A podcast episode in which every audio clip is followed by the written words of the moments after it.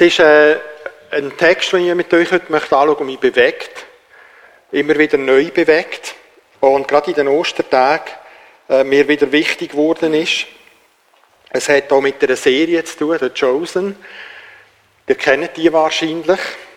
Das ist äh, so ein Crowdfunding-Projekt, das größte, was es je gegeben hat, wo 16.000 Leute Geld ausgegeben haben, für eine Serie über das Leben von Jesus Christus zu drehen. Und die Serie hat x Millionen Anhänger gefunden. Und ich habe mir so überlegt, was ist der Grund, äh, dass das so ist.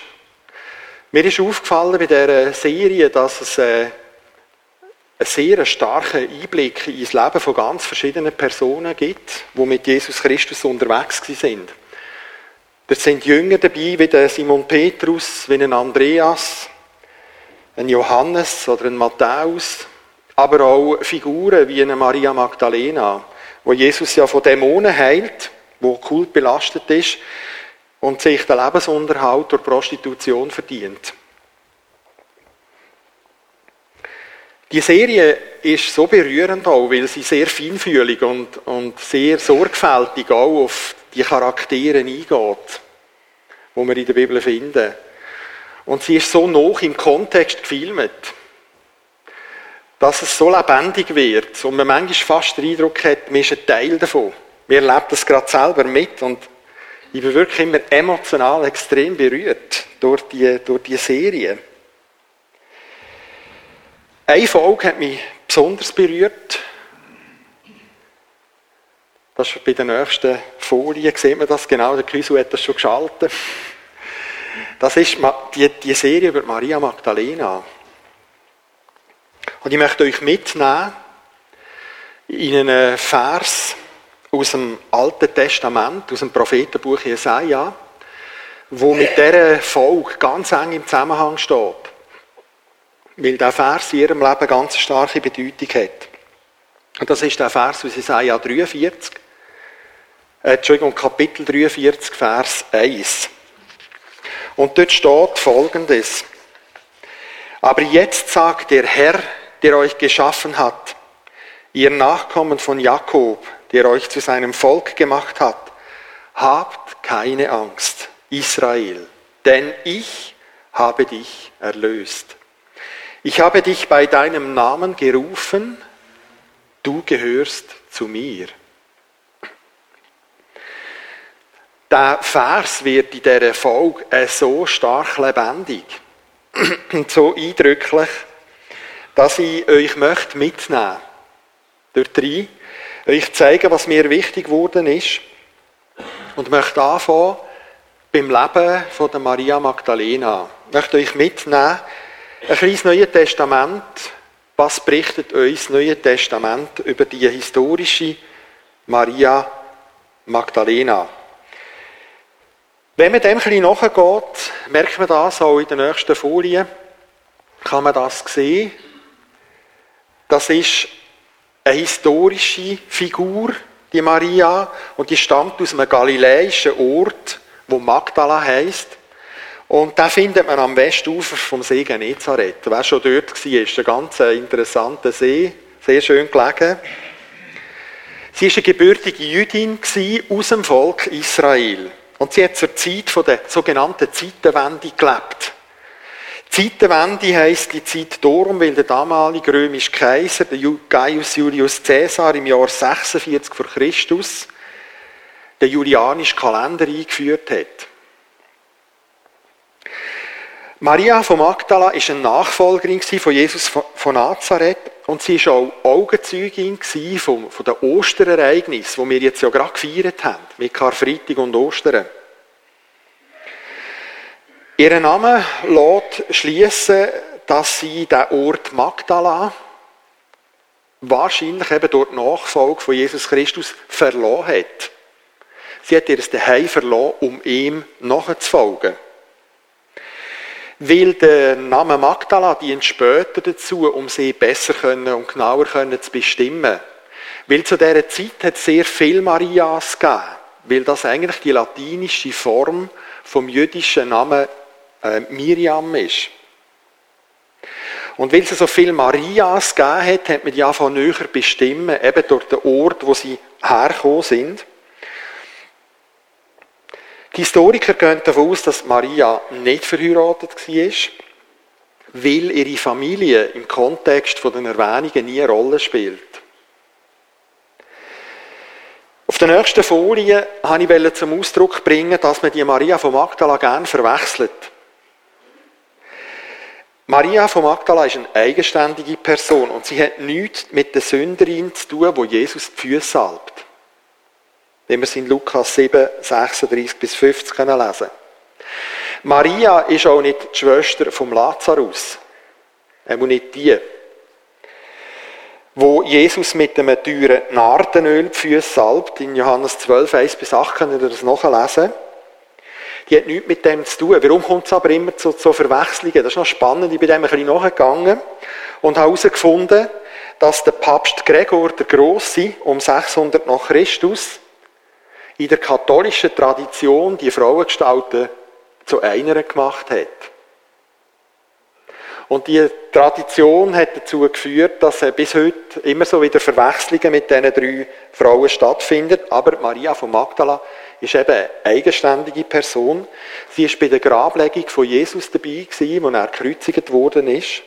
Und sie ist auch eine von diesen Frauen gewesen, die am Ostermorgen zum leeren Grab gegangen sind und Jesus nicht mehr gefunden haben. Sie ist aber auch die Person gewesen, wo Jesus ihr begegnet ist, um den Jünger die Botschaft von der Auferstehung von Jesus Christus weiterzugeben. So viel zu der Maria Magdala aus der Serie The Chosen. Wenn man die Serie von da schauen, wer die schon gesehen hat, wird sich jetzt daran erinnern. Ich will euch das nochmal sagen.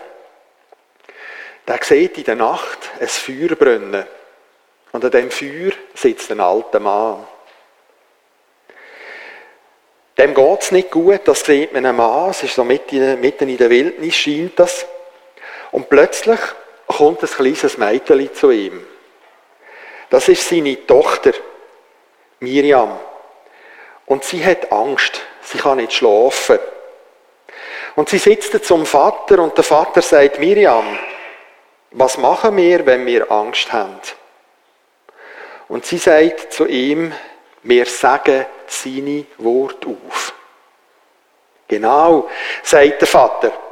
Wir sagen uns Adonais Wort auf, wo der Prophet Jesaja uns hinterlassen hat. Und dann sagen sie die Textstelle auf, aus Jesaja 43, Vers 1, wo die nächste Folie dann auch ein Teil davon zeigt, nicht ganz alles. Und dort steht bei uns in der deutschen Übersetzung, aber jetzt sagt der Herr, und Herr ist hier groß geschrieben, weil der Herr für Adonai steht. Und Adonai heisst nicht einfach nur Gott, sondern es, es bedeutet, es ist der eine wahre Gott, der einzige wahre Gott. Aber jetzt sagt Adonai, könnte man also da sagen, der euch geschaffen hat, ihr Nachkommen von Jakob, der euch zu seinem Volk gemacht hat, habt keine Angst, Israel. Denn ich habe dich erlöst, ich habe dich bei deinem Namen gerufen, du gehörst mir. Wo sie das, den Vers fertig haben, gibt es einen Szenenwechsel. Man sieht plötzlich eine erwachsene Frau, die schweißgebadet aufwacht und merkt, er muss auch noch gemerkt, dass das jetzt die Miriam ist, wo heute auf den Namen Maria lässt und wo wieder einisch mehr im Traum von Dämonen verfolgt worden ist und eine ganz unruhige Nacht verbracht hat. Und so fängt also die Folge von Chosen an über Maria von Magdala. Was hat Miriam oder Maria so tröstet in dem Vers. Das hat mich beschäftigt. Und ich bin dem Vers ein bisschen auf den Grund gegangen und werde euch mitnehmen, meine Entdeckungen, die ich gemacht habe. Und der erste Gedanke, da finde ich ganz wichtig, da müssen wir uns Christen immer wieder sagen, Adonai geht uns nie auf. Steht hier auf der nächsten Folie. Der Jesaja, das wissen wir aus Überlieferungen aus dem Alten Testament, der war ein Sohn von einem Jod. Und der Jod hat Amos geheissen. Und wenn man so ein bisschen über ihn liest, stellt man fest, der stammt aus Jerusalem. Er hat dort zu einer reichen Oberschicht gehört. Und zudem ist er mit einer Prophetin verheiratet, mit einer Nabi. Obwohl er sich selber nie als Prophet bezeichnet hat, hat ihm Gott doch eine Berufungsgeschichte gegeben, nämlich in Kapitel 6, Jesaja, könnt ihr das nachlesen. Gott hat ihm eine wichtige Botschaft anvertraut. Und man sieht auf der nächsten Folie dann auch seine Wirkungszeit, die er gewirkt hat, zwischen 740 und 701 vor Christus. Angefangen im damaligen Südreich Juda. Das war einer der zwölf Stämme vom, Jakob, von seinen Söhnen. Im Süden war er zusammen mit dem, äh, mit dem Stamm Simeon, haben die dort gesiedelt. Dann hat er eine Botschaft gebracht von Gott. Später am Nordreich, die anderen zehn Stämme haben im Norden gesiedelt, oder nördlicher gesiedelt. Und er hat ihnen dort von Gott eine Botschaft zukommen lassen. Und Grund dafür war, dass sowohl Süd als auch das Nordreich die Gesetze, die ihnen Gott geschenkt hat, um ihr Leben zu regeln und miteinander auch in Frieden zusammenzuleben, mit Füßen treten haben. Dass sie so weit gegangen sind, dass sie das, die, die Gesetze verloren haben, Gott verraten haben, dass sie Menschenopfer haben anfangen bringen, zu Ehren von heidnischen Göttern. Gott hat ihnen eine Strafbotschaft überbringen durch Jesaja, dass sie werden gestraft werden für das.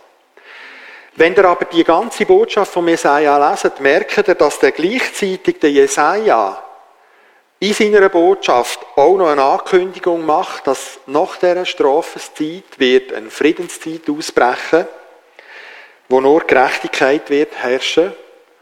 Und der Jesaja war auch der erste Prophet, der Israel angekündigt hat, im Auftrag von Adonai, dass ein Messias wird kommen, wo ein gerechter Richter wird sein und wo der Arme wird beistehen. Das Kapitel 43, wo wir hier haben, das befindet sich unter den sogenannten Trosttexten, wo der Jesaja äh, überbracht hat. Und in seiner prophetischen Schau berichtet er dort, dass sich das Volk trotz vielen Warnungen, die Gott schon gegeben hat, abgewendet haben von ihm und in die sogenannte babylonische Gefangenschaft wird kommen, oder ins babylonische Exil, wo 600 vor Christus angefangen hat und über 60 Jahre lang gedauert hat. Und es steht, dass Adonai das auch wieder wird beenden, trotz allem, was vorgefallen ist, trotz allem, was passiert ist. Die prophetische Vorhersage, also in Form von einer Gerichtsbotschaft, die ist also nicht einfach so verhängt worden. Das ist eine Folge von einem begangenen Unrecht, das das Volk Israel gegenüber Gott und seinen Gesetzen begangen hat. Und er, als der gerechte Richter, vollzieht jetzt all die Strafe, wo es für die Übertretung gibt. Aber, und das, das ist bemerkenswert und das hat mich so berührt, und das zeigt, wie groß unser Gott ist, wie groß Adonai ist. Das Volk wird für seine falschen Entscheidungen zur Rechenschaft gezogen. Aber ohne, dass Gott das Volk endgültig aufgeben Ohne, dass es wird vernichten Und ohne, dass es wird verwerfen dass es wird aus seinem Heilsplan rausgehen. Also trotzdem bevorstehende Gericht, das hat mich so berührt, Trotzdem, was alles kommt, das sind 60 Jahre. Ich bin jetzt 57. Oder werde 57. Meine Frau sagt immer, mach dich nicht älter als du bist. Also es wäre noch länger, als ich schon gelebt habe. Trotz dem bevorstehenden Gericht, wo hier prophezeit wird, liegt Gottes finaler Fokus auf der zukünftigen Wiederherstellung von der zerbrochenen Beziehung mit seinem Volk. Schon jetzt. Und das ist eine starke Botschaft an uns, die ich euch heute möchte wirklich probieren vor Augen zu führen. Und ich möchte ein persönliches Beispiel brauchen, das das in unsere Zeit hält. Ich habe vor vier Jahren äh, eine Entscheidung getroffen. Und zwar habe ich damals in Aarau geschafft für ein Sozialunternehmen und ich habe eine, Anfrage bekommen von einem anderen Sozialwerk in Basel-Land, um ein Projekt zu übernehmen. Und ich habe das mit meiner Familie besprochen. Aber ich habe so gemerkt, ich habe es gar nicht so geistlich richtig geprüft. Ich nicht. Ich glaube, meine Familie schon. Sie haben mir auch gut zugeredet. Aber ich glaube es nicht, dass ich das gemacht habe. Ich glaube, für mich ist es eine Chance gewesen, nochmal einen Karriereschritt zu machen. Das habe ich wollen. Und ich habe mich entschieden, das Projekt zu übernehmen, zu künden und dort hinzugehen. Als ich aber dort hingekommen bin und dann also die ersten Monate in diesem Projekt geschafft habe, hatte drei Monate Probezeit, gehabt, so nach den ersten zwei Monaten habe ich gemerkt, dass das vieles gar nicht so ist, wie man mir das erzählt hat. Und dass das so auf einer wackeligen finanziellen Basis steht.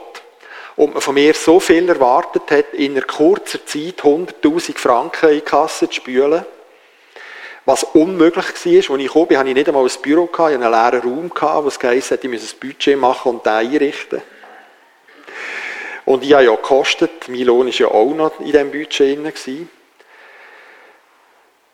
Habe ich gemerkt, das ist gar nicht da, wo man, man mir da gesagt hat.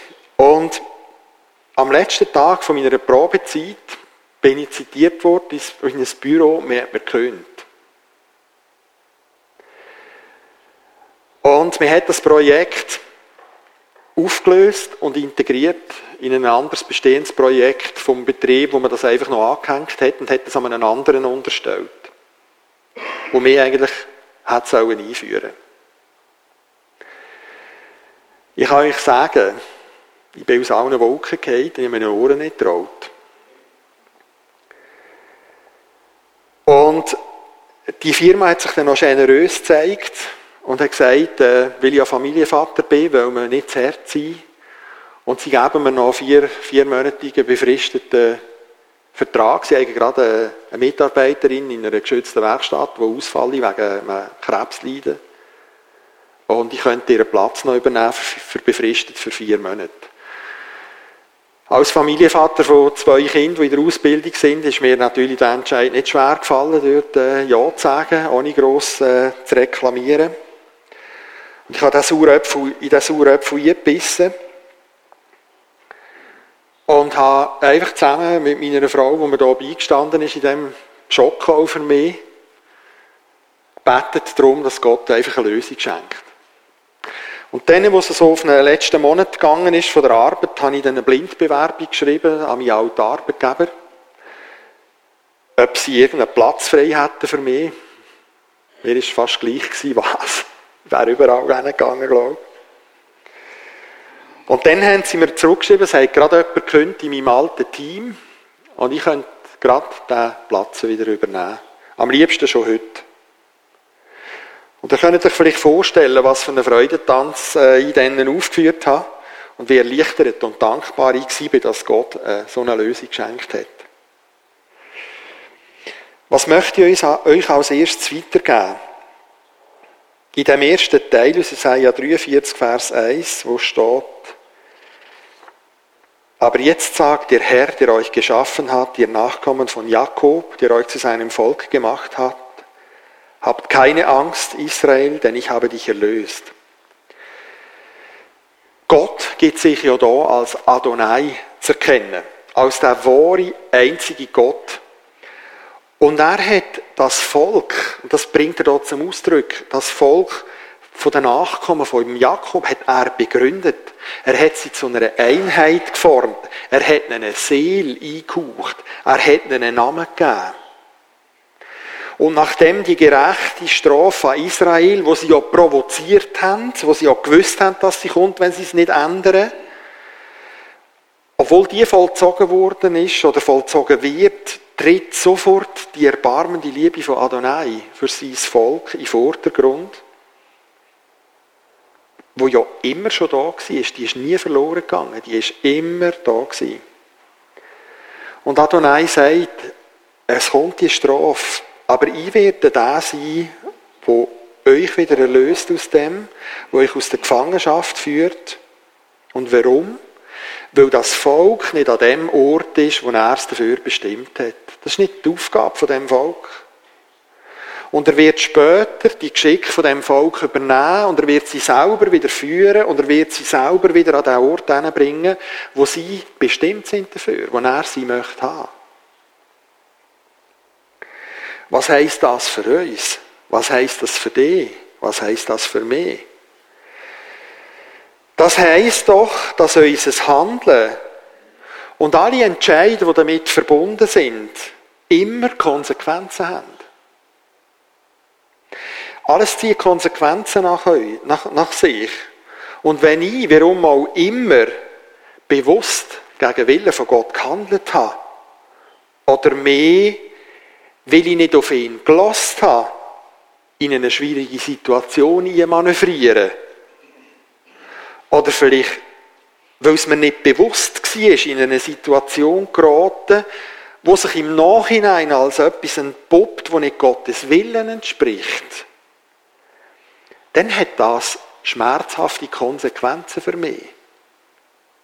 Konsequenzen, die mich psychisch belasten können, die sich vielleicht monetär auswirken, wo vielleicht Beziehung mit anderen belasten. Aber, und das ist wirklich ganz wichtig, das heißt nicht, dass Gott mich wegen dem verworfen hat oder aufgegeben hat. Es bedeutet aber, dass je nachdem, was, jetzt, was es ist, herausgefordert bin, Jetzt, nachdem dass das passiert ist und die Strafe jetzt vollzogen wird, dass da Spannungen in der Beziehung zwischen mir und Gott zum Aushalten sind. Vor allem wegen mir.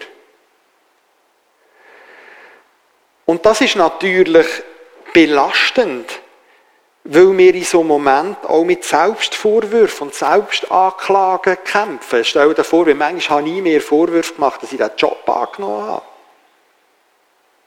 Und ich konnte die Geschichte nicht mehr zurückdrehen. Es ist nicht gegangen.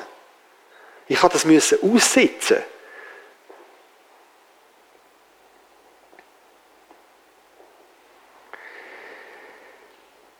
So Selbstanklagen, weil zwischen Gott und uns so eine emotionale Distanz ist, wo uns verunsichert und wo uns entmutigen kann. Eine emotionale Distanz, die auch Fragen in mir aufwerfen kann. Nämlich die Frage, hat Gott mich noch gern? Sieht er mich noch? Interessiert er sich noch für mich? Habe ich vielleicht sogar das Heil verspült? Bin ich sogar nicht mehr im Heil? Ist Gott nur noch zornig über mich? Wird er überhaupt wieder mit mir einen Weg gehen wollen? Und darum ist es so wichtig, euch an dieser Stelle zu sagen und mir das auch zu sagen. Wir dürfen uns in solchen Situationen nicht auf unsere Gefühle verlassen. Gefühle sind in solchen Situationen ganz schlechte Ratgeber. Gott, Gottes abschließender Fokus für uns Menschen, das sehen wir am, am Jesaja, der liegt nie auf der Strafe. Die Strafe ist nur eine Konsequenz für die Übertretung, aber nicht Gottes letztes Ziel mit uns Menschen. Sein Fokus liegt immer, immer auf der Wiederherstellung von Beziehung. Er mag also an unsere Strafe vollziehen, Und es kann schwierige Zeiten in unserem Leben geben. Und er kann sie eben auch zulassen. Aber er schafft gleichzeitig gerade wieder dran, uns zurück in eine intakte und von Liebe und Vertrauen prägte Beziehung mit ihm zu führen. Lasst das bitte nicht vergessen. Nehmt das bitte heute als erstes mit, gerade wenn ihr in Situationen innensteht, wo ihr so Zweifel habt. Oder wo, sich, wo euch so Zweifel vielleicht immer wieder nachgehen. Ein zweiter Gedanke. Adonai ruft uns beim Namen. Und ich möchte, ich möchte das, was der Peter auch schon gesagt hat, möchte ich das noch probieren, ein bisschen vor Augen zu malen, so gut, dass ich das auch können, da aufschreiben was das bedeutet. Der zweite Teil vom heutigen Vers lautet ja, ich habe dich bei deinem Namen gerufen, du gehörst mir. Und ich habe mir das lange überlegt, warum sagt er das so und was, hat das, was heißt da mit dem Namen? Das ist ja Israel. Wenn man jemanden bei seinem Namen rufen will, muss man ihm zuerst mal einen Namen geben. Aber woher hat Israel denn seinen Namen bekommen? Die erfahrenen Bibelleser wissen das schon unter euch. Ich nehme euch jetzt gleich mit in die Geschichte. Wir müssen nämlich weit zurückgehen, wenn wir herausfinden wollen, also manchmal fängt ja voran, ist es einfach drauf zu kommen, woher Israel seinen Namen hat. Zwar wird im ersten Buch Mose oder im Buch Genesis wird die Geschichte vom Jakob erzählt. Die Familiengeschichte vom Jakob. Die fängt an mit dem Isaak, dem Sohn von Abraham, wo eine Frau heiratet, Rebekka, und die gebärt ihrem Mann Zwilling. Der Erstgeborene ist der Esau. Und gerade unmittelbar nach dem Esau kommt der Jakob auf die Welt. Sein Name bedeutet der Fersenhalter. Keine Ahnung, vielleicht hat er eben sein Bruder noch gerade das Beinchen gehabt, wo er raus, rausgekommen ist. Und dann ist es spannend, wenn man die zwei, die, die zwei jungen Posten sieht, aufwachsen. Der Esau beschreibt äh, so wunderbar beschrieben, das war so ein, ein Wilder gewesen, der ist gerne in die Natur, der hat Jagd, der hat gerne ein Böckli erlebt oder ein Reli erlebt, hat das gekocht. Der Jakob, der war lieber im Zeltlager bei den Bewohnern. Lieber bei den Leuten, hat er gerne Beziehungen gepflegt. Und er war so ein feiner und schöner Mann gewesen. Und bald wird der Jakob zum Liebling der Mutter. Und während der Esau, so von kräftiger Statur, mehr von seinem Vater Anerkennung bekommt, weil er so ein guter Jäger ist und so gute Linsensuppe kocht, wird der Jakob gelobt, weil er so ein Lieben und ein Feinen ist und noch gut kann musizieren Und wir lesen dann, wie der Jakob später der Esau ums Erstgeburtsrecht prellt. Das ist so eine Story, die könnt ihr nachlesen. Am Esau steht eigentlich laut jüdischem Recht das Erstgeburtsrecht zu. Und Mama und der Jakob, die hacken einen ganz bitteren Plan aus, weil der Vater schon den grauen Star hat. Und beschissen dann und klauen dem Esau das Erstgeburtsrecht. Und der wird halt, weil er so ein wilder Typ ist, so verrückt, dass er im ersten Affekt ihn am liebsten würde den Brüder unter den Boden bringen. Und der Jakob, der weiß das und flüchtet vor ihm. Und wir lesen, wenn er später dann auf der Flucht einisch an einer Gestalt begegnet, wo ihm Gott geschickt und ihm soll entgegentreten. Und wie der Jakob, wir sehen das auf der nächsten Folie, hat das ein bisschen probiert darzustellen, wie der dort mit einer Gestalt ringt und kämpft. Und die ringen miteinander. Und der Jakob will nicht nachgeben. Und da sagt die Gestalt zu ihm, wo der Morgen anbricht, lass mich los, Lass mich ziehen. Und der Jakob sagt ihm aber, nein, ich lasse dich nicht gehen, bevor du mir nicht segnest. Und darauf aber fragt die Gestalt den Jakob nach seinem Namen. Und das lesen wir in Genesis 32, Vers 28, das lese ich euch gerade vor. Dort steht, wie heißt du? fragte der Mann. Als Jakob seinen Namen nannte, sagte der Mann, von jetzt an sollst du nicht mehr Jakob heißen. Du hast schon mit Gott und mit Menschen gekämpft und immer gesiegt. Du, du hast schon. Darum heißt du von jetzt an Israel. Und da wird jetzt übersetzt Gotteskämpfer. Aber ich bin dem ein bisschen nachgegangen. Der Name Israel ist mit einer bestimmten Bedeutung verbunden, die offenbar aus der Situation heraus vom Jakob gewachsen ist. Und Hoffnung für alle übersetzt mit Gotteskämpfer. Und man könnte jetzt im ersten Moment meinen, dass sich der Ausdruck auf Jakob bezieht. Aber ich bin der Meinung, dass das nicht so ist. Wenn man nämlich die Übersetzung von der hebräischen Grammatik genau anschaut, ich habe da auch Gelehrte gefragt, weil ich nicht fähig wäre, das zu machen. Ich wollte mich noch nicht mit äh, fremden Federn brüsten. Meine Frau könnte da viel besser und mein Sohn mittlerweile ist auch sehr gut im Hebräisch. Ich habe nur den Grundkurs besucht. Da steht dort, Gott kämpft oder Gott herrscht. Und es bezieht sich also nicht auf das Subjekt Jakob, Israel, sondern auf das Objekt Gott. Der steht im Mittelpunkt. Gott kämpft, Gott herrscht. Wenn also Israel ausgesprochen wird, bedeutet das, Gott kämpft oder Gott herrscht, das ist mit dem Namen verbunden. Er ist der Handelnde dort. Übersetzt mir den zweiten Teil, den ich euch jetzt gesagt habe, nach dem Israel aus dem hebräischen Grundtext könnte man jetzt so weiterfahren. Ich habe dich gerufen in dem Namen, den ich dir gegeben habe. Ich habe dich ausgelöst. Das Wort hat mich noch beschäftigt, ausgelöst. Das Wort ausgelöst hat man nämlich im Mittelalter gebraucht, wenn man von einem Löser geredet hat. Löser, das sind besonders geachtete Personen gewesen, die die Autorität und Macht hatten, jemand, der ein Urteil bekommen hat, von dem Urteil zu befreien, ohne dass die Strafe vollzogen worden ist.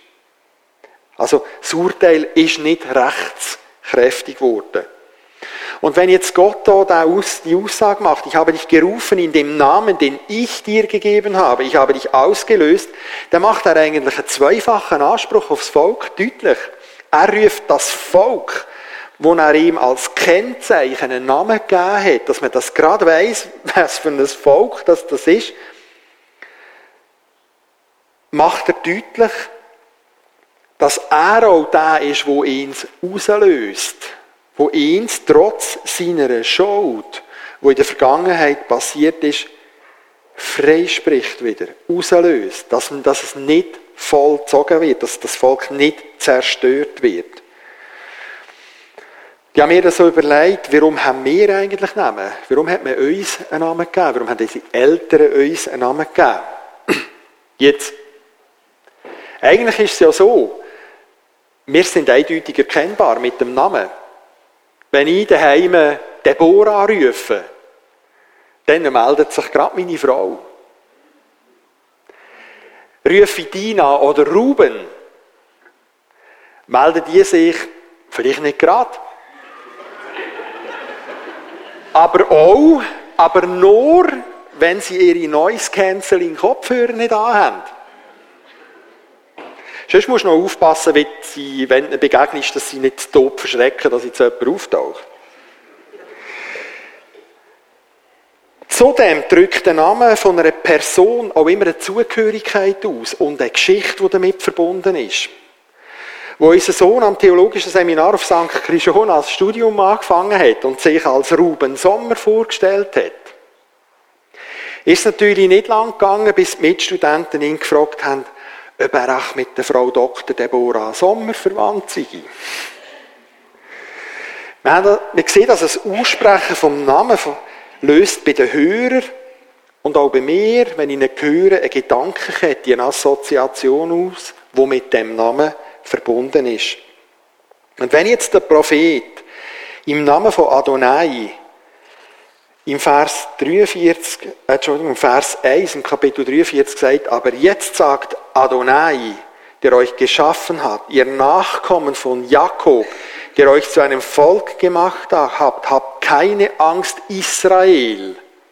Denn ich habe dich erlöst. Ich habe dich bei deinem Namen gerufen, du gehörst mir. Wenn man das jetzt so aus dieser Perspektive lässt, dann wird doch da gerade klar, das ist der eine mächtige Gott von unserem Volk, der redet jetzt zu mir. Der hat uns geschaffen, der hat den Grundstein von unserer Existenz gelegt. Vor dem brauchen wir ja keine Angst zu haben, weil er ist gerecht, er meint es gut mit uns. Er ist der, der unsere Strafe aus freien Stück wieder aufgehoben hat, wo uns zu sich ruft. Er ist der, der für uns kämpft, Israel. Er ist der, der uns Schutz gibt. Er, wir sind die, die unter seinem Schutz stehen. Und mir ist das so wichtig geworden, die Aussage von Gott. Das ist nicht eine Aussage, die deutlich macht, wir sind ihm als Volk unterworfen. So nach dem Motto, ich sage euch jetzt klar, wer euer Chef ist und wer zu euch gehört. Das machen die grossen Regierungsleute auf der ganzen Welt. Der, der den Krieg angezettelt hat gegen die Ukraine, macht das. Der Putin macht so Zeug. Das ist nicht Unterwerfung, was da ist. Was da passiert ist, dass Gott seinem Volk eine Zugehörigkeit ausspricht, auf der Beziehungsebene eine Identität gibt und ihnen sagt, ihr gehört untrennbar zu mir. Und ihr steht unter meinem Schutz und ich habe euch rausgelöst und ich bin der, der für euch kämpft und ich bin der, der euch beschützt wie mein Augapfel. Und aus meiner Sicht greift Jesus das nachher auf in Johannes 10, 27, wenn er sagt, meine Schafe hören auf meine Stimme, ich kenne sie und sie folgen mir. Wer Jesus als der gute Hirte erfahren hat, der kennt seine Stimme. Er lässt auf ihn und folgt ihm, weil er ihm vertraut und sich bei ihm sicher und geborgen fühlt. Und der stärkste Liebesbeweis, dass Gott in seiner Dreieinigkeit mit uns Menschen verbunden sein und das auch ernst meint und das nicht einfach nur gesagt ist, das hat Jesus an Karfreitag vollbracht. Wo er für alles Schlechte, alles Schuldbeladene und alles Verbrecherische, was wir Menschen tagtäglich fabrizieren und was uns eigentlich bis zum Tod wird von Gott trennen, hat er aufgehoben mit dem. Weil er genau für das gestorben ist. Ich denke, das Wissen um den Schutz von Adonai, die Liebe und die Fürsorge, ist es auch gewesen, was der Maria Magdalena in dieser Anfechtung, in dieser Angst, in dieser Umsessenheit und Besessenheit von Dämonen, was ihr einen Hoffnungsschimmer gegeben hat, dass sie sich das Leben nicht genommen hat, weil sie gewusst hat, da ist der Adonai. Aber sie hat mit der Zeit die Hoffnung angefangen zu verlieren. Sie hätte doch vielleicht sogar auch mal mit dem Gedanken gespielt, sich das Leben zu nehmen. Und jetzt komme ich wieder auf das Chosen. Die Szene möchte ich euch jetzt abspielen, wo Jesus ihr begegnet, wo Adonai in Gestalt von Jesus Christus die Verheißung an ihr wahr macht. Mir berührt die Szene immer wieder neu.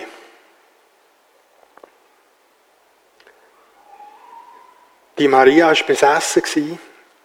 Jeder hat die aufgegeben. Man hat Rabbiner geholt und sie wollen freisprechen, die haben die Macht nicht dazu.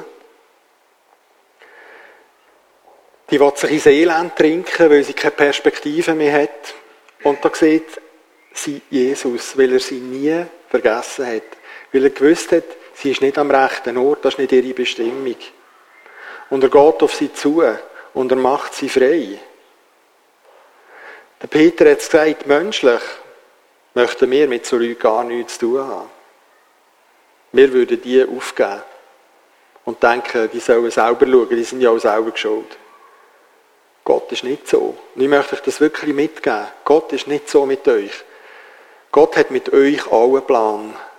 Und Gott gibt euch nicht auf. Auch wenn ihr das denkt und wenn es euch nicht gut geht, verlöhnt euch nicht auf eure Gefühle, sondern hebt an dem fest, was Gott uns alles verheißt in seiner Schrift. Das möchte ich euch mitgeben. Amen.